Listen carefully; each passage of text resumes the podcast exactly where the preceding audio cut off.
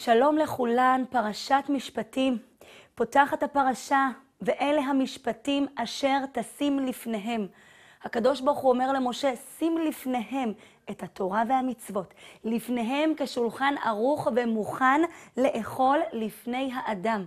עד שאוכל מגיע אל השולחן, כמה פעולות, כמה טרחה והכנות את קוצצת, מטגנת, מטבלת, מגביהה את האש, מנמיכה, מערבבת, תואמת, מתקנת טיבול, נכון?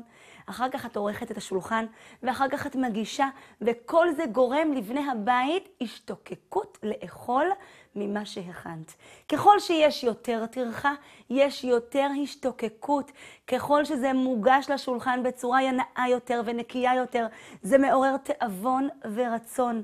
ככה אומר השם למשה, ככה אני רוצה שתגיש לפניהם את התורה והמצוות, בכדי שישתוקקו ויתלהבו וירצו ויקבלו. בברכות התורה את מבקשת, והערב נא השם אלוקינו את דברי תורתך בפינו, שזה יהיה ערב, שזה יהיה מתוק. כל מה שקשור לתורה ולקיום המצוות. ערב בהיפוך אותיות זה רעב, שנרגיש רעב וחשק לשמור ולעשות ולקיים.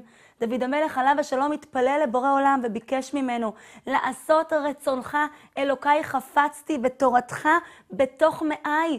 אומר האור החיים הקדוש שהתורה תהיה ערבה וחביבה כמו מאכלים טעימים שהאדם מכניס למאיו. והערב נא, ונהיה אנחנו וצאצאינו וצאצאי צאצאינו. איך מאהיבים על הילדים את התורה? איך עושים שהם יתלהבו ממצווה? איך עושים שהם יחכו לשבת ויאהבו את שולחן השבת? זה הכל תלוי. איך אנחנו מניחים את זה לפניהם. מהי צורת ההגשה? האם זה ראוי למאכל? זה מושך? זה נעים? זה יפה?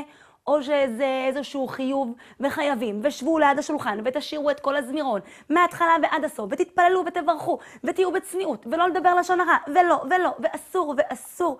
כמה מצער שהרבה ילדים נופלים ומתגלצ'ים רק כי לא ידעו להגיש לפניהם נכון את התורה היפה, את השבת המהממת, וכמה ילדים שנפלו חזרו בחזרה רק כי הם התגעגעו לשבת ולחגים ולאווירה.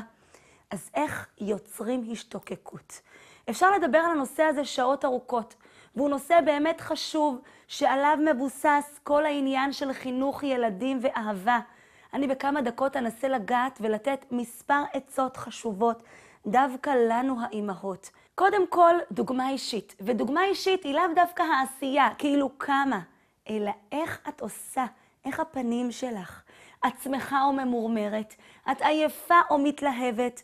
הנקודה השנייה היא שיתוף פעולה, ביחד.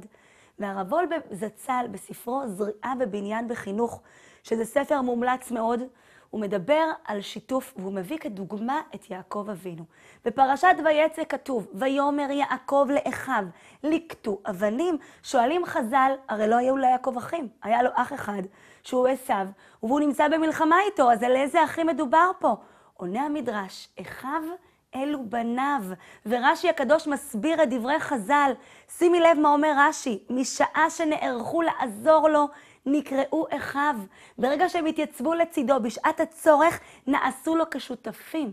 זו החוכמה המדהימה שמלמד אותנו יעקב אבינו, לעשות את הילד שלי כמו אח שלי, שיבין, שירגיש שהוא שותף שווה, וכך הוא לא ירגיש שמטילים עליו עול.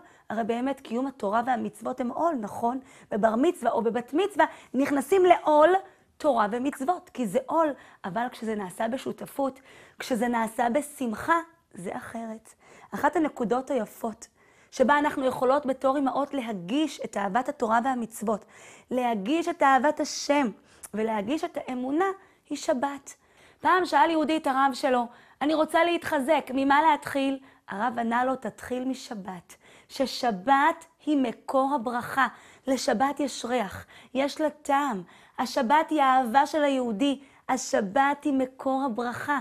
אז כמו שהזכרתי, איך הפנים שלך לקראת שבת? את שמחה או ממורמרת?